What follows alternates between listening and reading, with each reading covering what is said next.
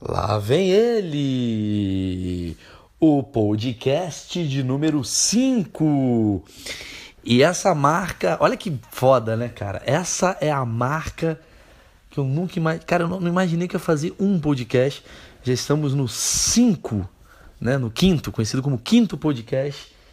Cara, e, e, é muito curioso, né? Como a gente tem essa coisa com esses números 5, 10, 15, 20, 25, tipo, olha, chegamos no. Tipo, o 6. O 6 é maior do que o 5, mas a gente comemora o 5. Tipo, olha, o 5 como é foda. O podcast número 6 é uma merda. O 7 é uma bosta. Porque a gente tá esperando 10. A gente tá sempre procurando um número fechado, né? Pra.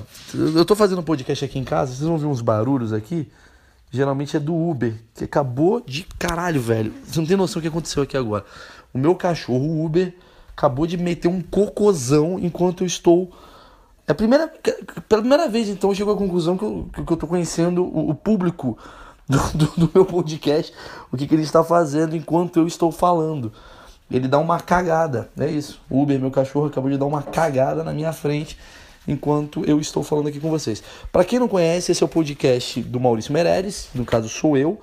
E esse podcast ele tem uma missão que é tentar ser de verdade, ou seja, falar coisas que eu acho relevantes, coisas que eu acho sobre comédia. Sempre digo que não é um podcast de comédia, mas é um podcast sobre comédia, né? É... E, peraí que eu tô tirando o cocô do Uber aqui. E nele eu tento lidar com a verdade, por isso que, sei lá, algumas coisas ficam muito uh, diretas ao ponto. Eu não sei sobre o que, que eu vou falar, mas eu tenho sempre aquela pressão de ter que falar algo que entretenha as pessoas que gostam de comédia. Talvez eu acho que o assunto, então, vai ser uma pergunta que me, me fazem muito, que é qual o limite do mundo? Não, já, já respondi essa. Que é, Maurício Meirelles, qual o seu processo de criação de piadas? Você que é um cara que eu sempre vejo que está criando muitas piadas. Como que você faz? Eu recebo muito essa pergunta quando eu ando na rua. As pessoas me param em padaria, em mercados, às vezes filas se formam. A última manifestação, né, em 2015, que eu me lembro, 90% das pessoas gritavam: Maurício Meirelles, onde vem essa criação? E hoje eu vou responder. Essa criação vem do álcool, ok? Vem do álcool.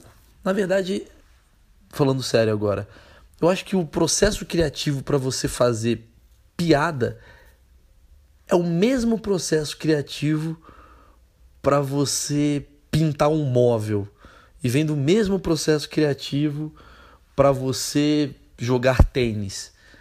Tem a ver com a sua dedicação e vontade de fazer aquilo. Porque um tenista, a galera acha que o tenista ele vai lá e fica dando raquetadas. Não entende a inteligência de um tenista, não entende a inteligência de. Ah, o jogador de futebol lá, o Porra, os caras são mó burros. Os caras são burros por quê? Porque o cara não sabe conjugar o verbo, caralho. Mas os caras têm uma noção tática que é fora do comum, cara. Ele pega a bola, ele sabe que o jogador vai entrar e, consequentemente, ele vai ter que entrar por trás. Ele vai dar uma enganada. Jogador bom, jogador que é malandro. Ele dá uma olhada fala, pô, vou, vou jogar a bola para aquele cara ali. E ao mesmo tempo vai vir um zagueiro. o zagueiro viu, já entrei por outro lado. Então os caras têm uma noção tática que, que mostra muita inteligência. Tudo é um grande xadrez, se você parar pra pensar. A comédia não é diferente.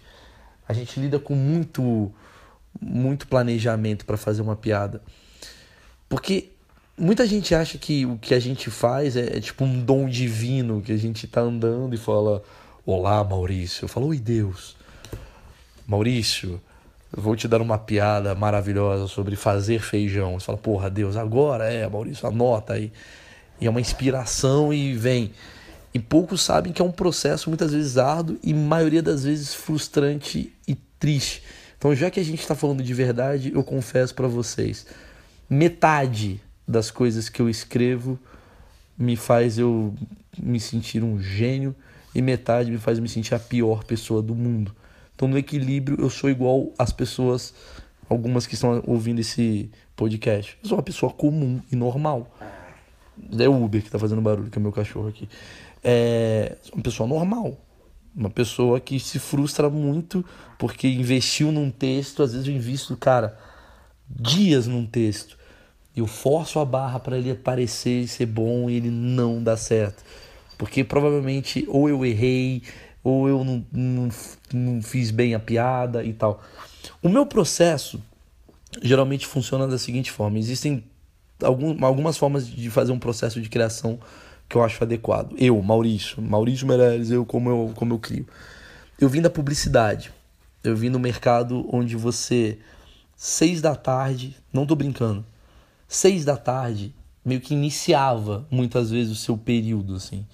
Você chegava. O que é a vida do publicitário? Tu chega, tipo, às vezes 11 horas da manhã, aí paga de, nossa, o dia tá foda. Então chegasse 7, né? Se o dia tá foda. Chega 8, 11 horas da manhã, 10 da manhã, meio-dia tu vai pra academia, almoça, duas da tarde tu volta, chaveca a recepcionista, vai lá no pessoal, troca uma ideia, bababá, faz um negocinho ali outro, vem e-mail. Aí quando dá seis da tarde vem um job, ou seja, vem um pedido na sua mesa que fala: amanhã tem que aprovar uma campanha de margarina. E aí, maluco, tu fica madrugada, sentado, enfurnado, você e seu duplo, geralmente um diretor de arte, né? Você como redator, e pensando em 500 mil possibilidades, isso quando você não senta e pensa em títulos, em textos e, e o caralho. E eu vou falar para você, o meu processo criativo veio muito da publicidade, onde nada é bom enquanto não chega a 100 possibilidades. Eu não tô zoando. Eu, eu me lembro que uma. Eu, eu, vou contar aqui uns segredos, assim, do, de como eu fazia o meu processo criativo, assim, no passado. Isso eu aprendi. Eu acho assim, quem é publicitário nem precisa ouvir esse podcast, porque praticamente vive igual. Mas quem é comediante ou quer entrar nesse mercado ou é jogador de vôlei e tá querendo saber o que, que eu vou falar, fica aí. Tinha vezes, mano, que eu chegava e, tipo assim, sei lá, tinha que. Sabe, que, sabe quando você abria a Veja, aí, sei lá, aí tem um anúncio do Becel, aí tem um título, que era uma piadinha? Então, muitas vezes eu fazia 100 daqueles títulos para chegar naquela piada que era aprovada. E obviamente as piadas que eram melhores não eram aprovadas, porque tem uma porrada de burocracia, né? o diretor de marketing, o diretor da puta que pariu, aquelas porra. Mas eu fazia 100, isso funcionava como um treino mental.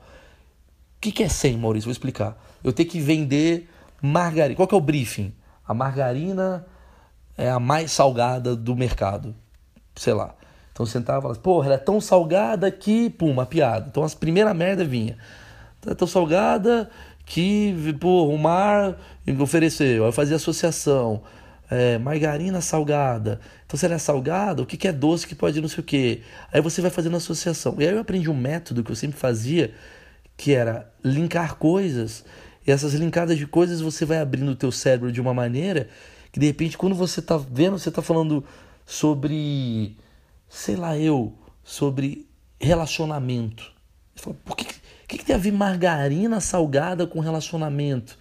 Aí você vai falar, ah, você precisa temperar melhor. Estou inventando merdas aqui. Precisa melhor temperar a sua relação. Então nada mais melhor do que o sal. Porque a mulher tá sem sal. Aí tu vai criando. Aí tu vai criando. Aí quanto mais você vai puxando, mais profundo você vai indo. E de repente você está fazendo uma piada sobre avião e margarina ao mesmo tempo. E aí você saiu da coisa óbvia do ela é tão salgada que. E aí tu entrou no negócio e falou, caralho, eu precisei entrar nessas 100 piadas, nessas 100, nesses 100 títulos, nessas 100 possibilidades diferentes, para entrar lá no âmago de uma ideia muito genial que estava muito guardada. Então você teve que lapidar essa ideia. E isso eu trouxe muito para comédia. E isso me fez me destacar um pouco esse mercado publicitário, dessa agilidade de ter que escrever pra caramba, de ter que ter ideias a toda hora isso faz ser mais fácil para mim. Por exemplo, eu nadei de braçada no CQC quando eu fazia matéria, porque é óbvio que parte técnica, parte visual, parte carisma, isso daí é uma coisa que não adianta, a publicidade não vai te ensinar, você tem que pegar, você tem que aprender. Eu não, no meu caso, sei lá, acho que eu não peguei algumas coisas também. Mas assim, sentar e escrever uma pauta eu fazia em cinco minutos. Ah, vou ter que entrevistar ali o Michel Temer. O que está acontecendo? Ah, o Michel Temer está, sei lá, revogando uma lei X. Lei X. Eu pensava, lei X, o que, que pode pensar com lei X? Aí eu, eu abri um caminho semântico. Vamos lá, é uma lei contra o meio ambiente. Meio ambiente me faz lembrar o quê? Me faz lembrar árvore. Meio ambiente me faz lembrar é, leão. Meio ambiente me faz lembrar meio ambiente, divide o ambiente, sei lá, meio ambiente me faz lembrar. É, eu vou indo, né? Ah, selva, que me faz. Aí você pode também fazer uma analogia do tipo, meio ambiente me faz lembrar selva, que me faz lembrar leão, que me faz lembrar o imposto de renda, que me faz lembrar o, o renda da calcinha. Você vai criando vários várias portinhas dentro de outras portas que no futuro você vai conseguir fazer boas associações. Esse era um método muito que eu utilizava na publicidade, né? Porque você não fica travado. Porque senão você vai ficar sempre naquela primeira ideia, tipo, Lula. Lula tem nove dedos. A primeira piada que vem do Lula é que ele é nove dedos ou ele é bêbado. Aí vem Michel Temer, golpista, surgiu depois do, do Lula. Você vai ficar sempre nessa merda, sempre no clichê. E eu falava, não, cara, eu preciso pensar no, no diferente. E para pensar no diferente, você tem que jogar fora o clichê. O clichê ele vai surgir. Só que você não pode parar no clichê. Você não pode falar, porra, essa piada tá boa. Você tem que fazer mais. Então, meu processo de criação, agora indo a fundo, era sentar, por exemplo, e falar, cara, eu tenho uma premissa. Ou seja, eu quero falar sobre a dificuldade de fazer feijão, por exemplo. Estou falando um tema aqui. A dificuldade de fazer feijão. Geralmente, eu fazia um treino, que era jogar uma frase que eu tinha, por exemplo, a gente percebe que a gente está maduro quando aprende a fazer feijão. Uma frase que eu fiz. É um raciocínio. Eu jogo no Twitter. E de repente eu olhava assim, caralho, essa frase teve mais retweetadas do que o normal. Ou seja, ela tem um potencial termômetro de interesse. Muita gente se identificou com isso. Se muita gente se identificou com isso, vale a pena eu investir nessa premissa. Porque às vezes também eu posso escrever uma premissa que as pessoas não têm nenhum interesse e realmente elas não se identificam, é uma coisa só da minha cabeça. Eu tipo, hum, é muito legal enfiar um troféu no cu, não é? As pessoas, não, ninguém faz isso. Eu falo, ah, achei que todo mundo fazia, só eu faço. Agora, falar que todo mundo amadurece quando faz feijão, eu falo, ah, é verdade. Meu primo também, meu pai também. Você fala, porra, tá aí. Então, a partir do momento que eu tenho essa premissa, dificuldade de fazer feijão, mas você está amadurecido fazendo feijão, olha que eu tô jogando um tema aleatório. Eu abro a porra do meu Word e penso, aonde eu posso ir com esses raciocínios? Pum, caralho, é tão, fazer feijão é tão difícil quanto Aí tu vai pensando merda, ah, quanto abraçar um mendigo, sei lá, quanto não sei o que, bababá. E de repente você tá abrindo e falando, caralho, vai vir raciocínios na sua cabeça. É, fazer feijão é realmente muito difícil.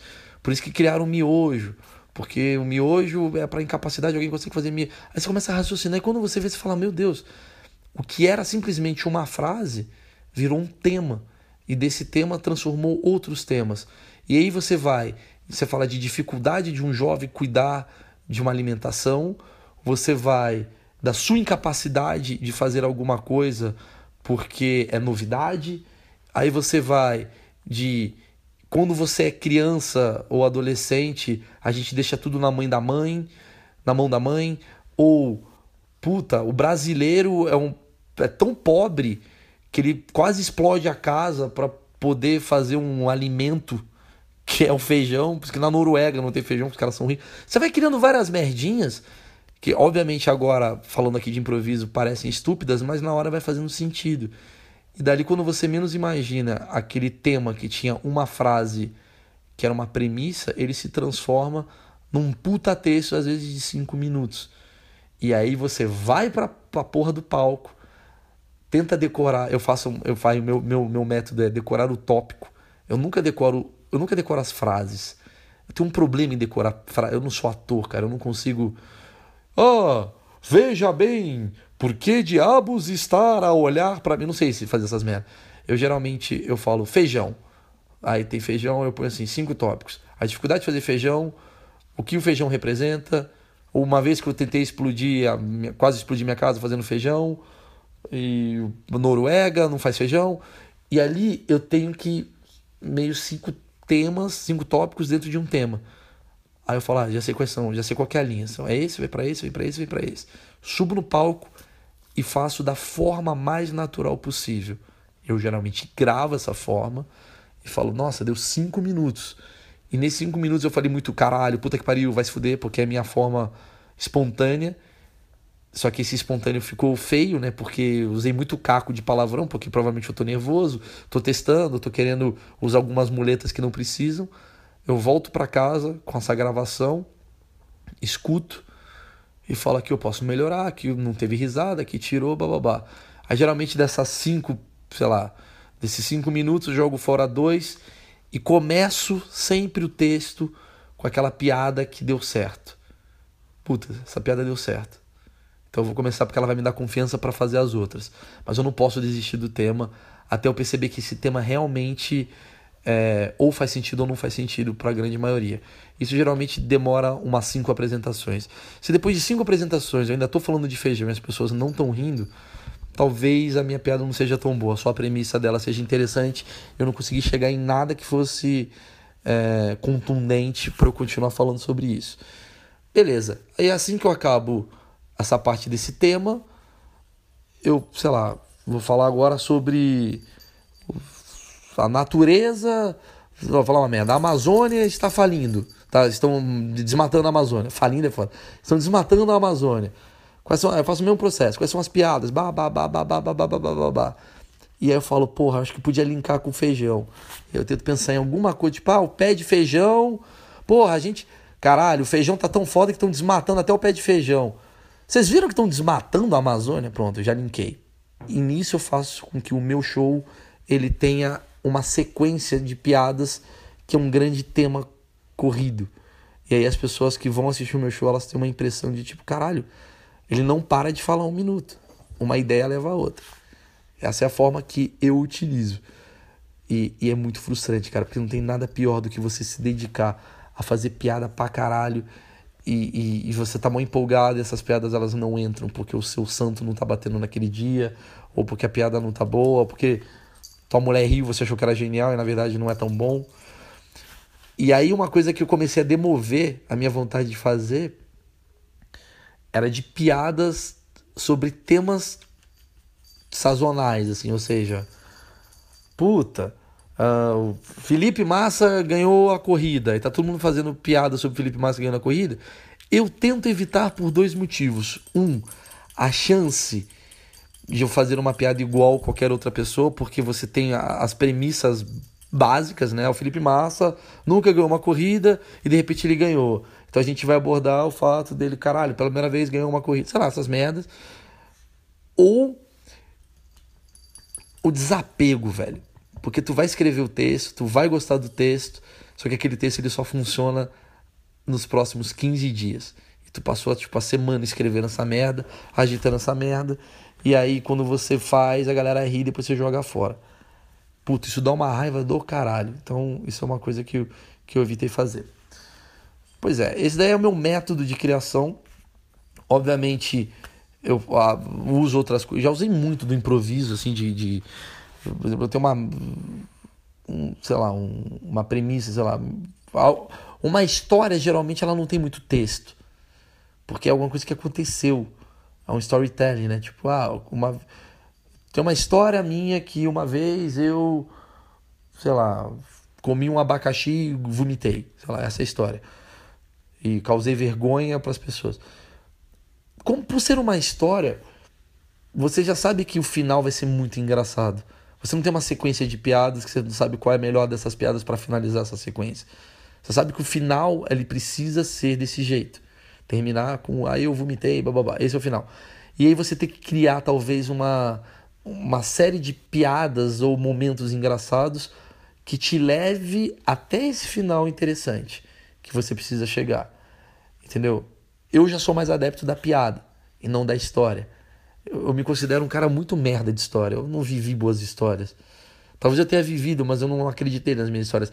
Mas eu me dá a impressão que eu vivo boas observações. Eu gosto de olhar para as coisas e falar: caralho, não faz o menor sentido aquilo que está acontecendo na minha frente. Vou falar sobre. Eu tento ir por esse caminho.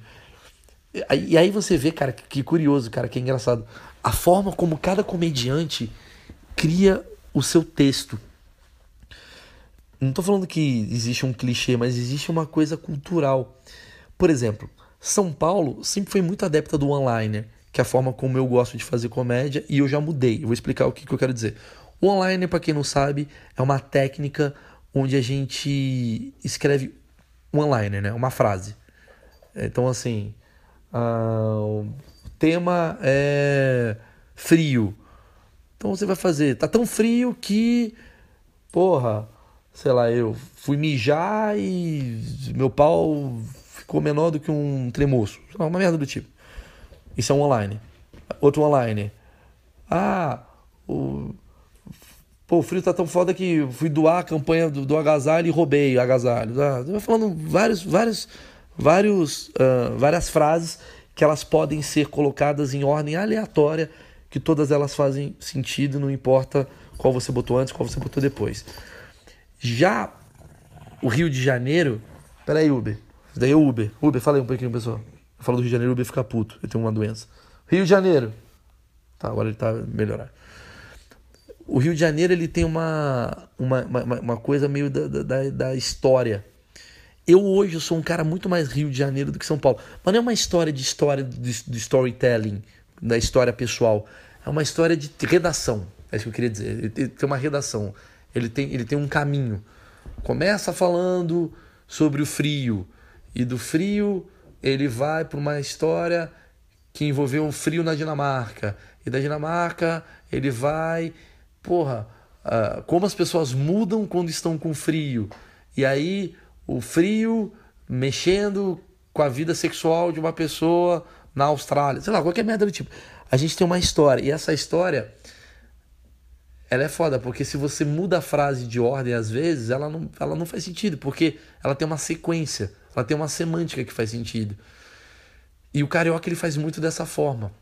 O carioca é um bom contador de história. O carioca que eu digo não é o carioca do pânico, também é, mas digo o carioca em geral. O carioca é um bom contador de história, é um malandro. Pô, tava lá e pô, aí fiz lá e o caralho, não sei o quê. O paulista ele já tem uma, uma versão, pelo menos quando iniciou o stand-up aqui, mais setup punch, né? Mais um online, né? Pá, pum, papapá, papapum, papapá, papapum. Eu fiz muito setup punch na minha vida, muito online, mas conforme o tempo foi passando, eu comecei a achar que aquilo estava cansativo. E como mais uma vez eu falo que eu amo fazer o bagulho da verdade, eu preciso me sentir à vontade no palco para conseguir fazer graça. E quando eu estou muito formatadinho, eu não consigo ter graça, entendeu?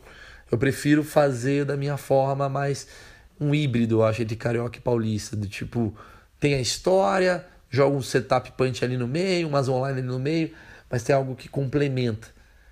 Lembrando, eu falei já que eu sou ruim em história, eu, na minha história minha, mas assim, criar e compor uma redação, isso é uma coisa que eu gosto de fazer e é o, meu, o caminho onde eu mais vou. Então você vai ver geralmente textos meus, dificilmente eles vão ter um minuto e meio, dois minutos, ele vai para cinco, seis.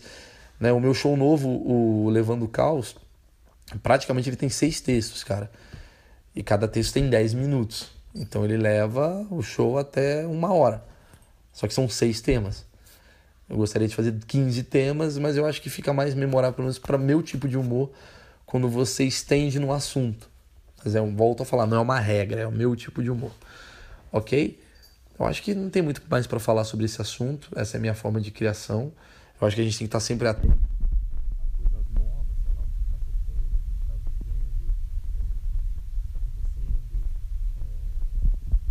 o assunto da novela, porque isso sempre vai abrir tua cabeça.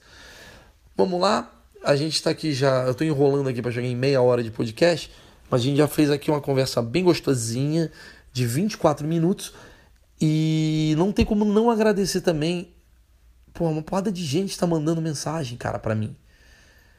Eu, eu, eu não imaginava de verdade, assim, que o podcast pudesse ser algo que me deixasse com vontade de gravar mais. Acho que eu ia fazer o primeiro, o segundo, depois eu ia falar, ah, foda-se.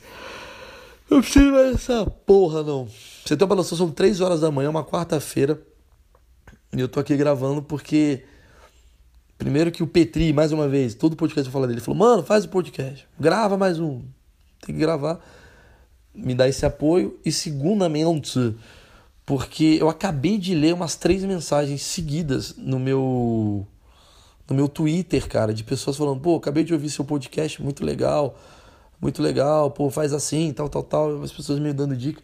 Até agora ninguém falou, foi a pior coisa que eu vi no mundo, pega uma arma e dá um tiro na tua boca. Até agora não teve isso. Não sei se vocês são pessoas muito legais ou se vocês são pessoas que têm dó da minha pessoa a ponto de saber que se eu pegar uma arma e tentar dar um tiro em mim, eu vou errar e vai ser horrível a situação. E vai ser tudo graças a vocês. Certo? Então, mandem mais mensagens. Eu, eu, eu fico bem feliz quando vocês é, compartilham né, da, das minhas paradas tal. E, e eu gosto muito disso, cara. Pode até parecer hipocrisia ou demagogia, mas eu, eu realmente gosto desse contato com o fã. obviamente eu, eu não consigo ter tanto. Porque tem algumas redes sociais, por exemplo, cara, que. Pô, às vezes eu recebo, sei lá, 500 mensagens num dia, não dá pra dar conta de todas, cara. Eu, eu queria, mas é foda. Aí eu, eu. Pra não ter que mandar só um sorrisinho do tipo, oi, eu vi, eu sou muito foda. Eu prefiro, tipo, às vezes nem ler, entendeu? Eu falo, pô, vou foder o cara, o cara vai achar que eu tô respondendo de qualquer. É nós, tamo junto, hahaha. Enfim, eu, eu prefiro ficar na minha. Mas eu gosto. É, que sono da porra. Peraí, Uber. Mas eu gosto muito desse contato. Eu tenho um projeto que eu amo, cara. Amo, amo. Um dos projetos que eu mais amo, que chama-se Ganhando Amigos. Vou explicar rapidamente antes de finalizar o que é o projeto Ganhando Amigos. Então, quando eu for na sua cidade, provavelmente eu vou fazer. Que é do... Agora o meu show Levando Caos, né, que é esse show novo aí que eu tô fazendo, ele tem uma duração de dois dias às vezes. Porque o show ele começa antes no próprio celular, né? O que, que eu faço? Eu, eu compro um chip novo para cada cidade que eu vou eu abro um chat, a galera entra comigo, eu fico batendo papo com a galera, conversando com eles tal, uh, falando do show muitas vezes, pro, promovo algumas ações tal. Tem o show, quando acaba o show, às vezes eu crio o próprio chat no show também, mas o importante é quando acaba o show, tenho, sei lá, 500 pessoas às vezes, 400 pessoas da minha plateia. 500 não dá para adicionar, mas sei lá, 360 pessoas já adicionei. Dessa pessoa, desse pessoal na, na no meu chat. E fico batendo papo com eles, cara. Com o intuito de no dia seguinte a gente fazer o tal do Ganhando Amigos. Por exemplo, vamos marcar todo mundo numa praça e vamos fazer um churrasco? Vamos. A gente já fez isso. Outra ideia que eu fiz é juntar todo mundo e falou: vamos na casa de alguém que não foi no show para eu refazer o show e vocês fazem parte da plateia aplaudir o show. Vamos, aí tinha uma menina que não tinha dinheiro, aí eu fui na casa dela com 50 nego, aí nego aplaudiu. Aí eu fiz agora recentemente em Americana, tem um zoológico lá que é o patrimônio da cidade e a galera caga pro, pro zoológico. Falei, vamos aproveitar essa força que, que, que tá acontecendo aqui, vamos amanhã todo pro zoológico. Então, essa coisa de, de misturar o, o fã tal, eu, fã não, o público, né? Não necessariamente a pessoa é minha fã. Eu acho que é uma coisa que, que, que me agrega muito, cara. Me agrega muito. Me agrega muito saber que eu não tenho fanáticos, assim, que quando me encontram querem cortar o pulso. Eu sou totalmente contra isso, cara. Eu, eu entendo às vezes a menina ter 13 anos e chorar porque a Kéfera apareceu, porque o Felipe Neto mandou um beijo. Mas me dá um bagulho de freak, mano. Eu falo, caralho, velho. É uma pessoa que chora por mim, é uma pessoa que, que, que me visualiza de um jeito que eu não sou, velho. Porra, minha mãe não chora por mim, tem gente chorando por mim, eu fico meio tenso. Será que essa pessoa pode se sentir tão querida por mim, ou gostar tanto de mim que ela pode me matar. Eu fico meio tenso com essas porra. Uma coisa meio John Lennon, sei lá. Então eu prefiro o meu público, cara. Meu público, o máximo que acontece, cara, quando o cara gosta muito de mim, ele vem, me dá um abraço, conversa comigo. A menina às vezes dá uma chorada, mas é uma chorada, daquela chorada de histerismo, da pessoa cair no chão, rasgar a cara. Juro, mano, se tiver uma menina chorando, pelo amor de Deus, caindo no chão, uma coisa é chorar, se emocionar. Sim, mas a pessoa chegar caindo no chão, eu falo, caralho, mano. Você tem que ser fã do Drauzio Varela, mano. Tem que ser fã dos caras que vai te ajudar com psiquiatria. Uma coisa é outra, chorar. Ah, tá, o cara tá emocionado, sei lá, o que eu representei pro cara. O que nós, comediantes, às vezes. A gente não faz ideia, mano, mas tem gente no Brasil inteiro com câncer, com depressão, que às vezes vai na comédia, cara, com uma válvula de escape. Tem Patrick mais já salvou vidas, eu já salvei o Murilo, o Thiago Ventura, o Danilo, uma galera, Rafinha. Não salvou literalmente, mas de certa forma contribuiu para que a pessoa ficasse melhor. Então, é uma responsabilidadezinha da gente não ser um grande cuzão com essas pessoas, mas ao mesmo tempo, porra, a pessoa não tem que ser uma louca retardada. Ok? Pois é, gente, eu fiquei enrolando aqui para terminar esse podcast. Chegamos à meia hora final aqui, que é coincidentemente a meia hora inicial, até porque o podcast ele dura meia hora. Então o final e o início são a mesma duração, porque só tem ele. Queria agradecer aqui ao Uber, que fez aqui parceria comigo. Fala aí, Uber, alguma coisa. Ele deu uma lambida na tela, pegou, né, fecais e, e é isso. Bom, senhoras e senhores, então aguardo aqui o depoimento de vocês. Mandem nas minhas redes sociais, contato arroba dromedário.etc.br. Eu faço questão de ler essas críticas. Pode mandar para mim no Twitter também, que é Malmeirelles com dois L's, ou no Instagram, que é arroba Malmeirelles com dois L's também, Facebook. Enfim, se você ouviu, tem sugestões. Valeu, galera. Eu não tenho nome para vocês, né? O Biel tem família, o outro tem Believers. Vou falar, chamar vocês de quê? Valeu, podcasters. É nóis, podcasters. Tamo junto.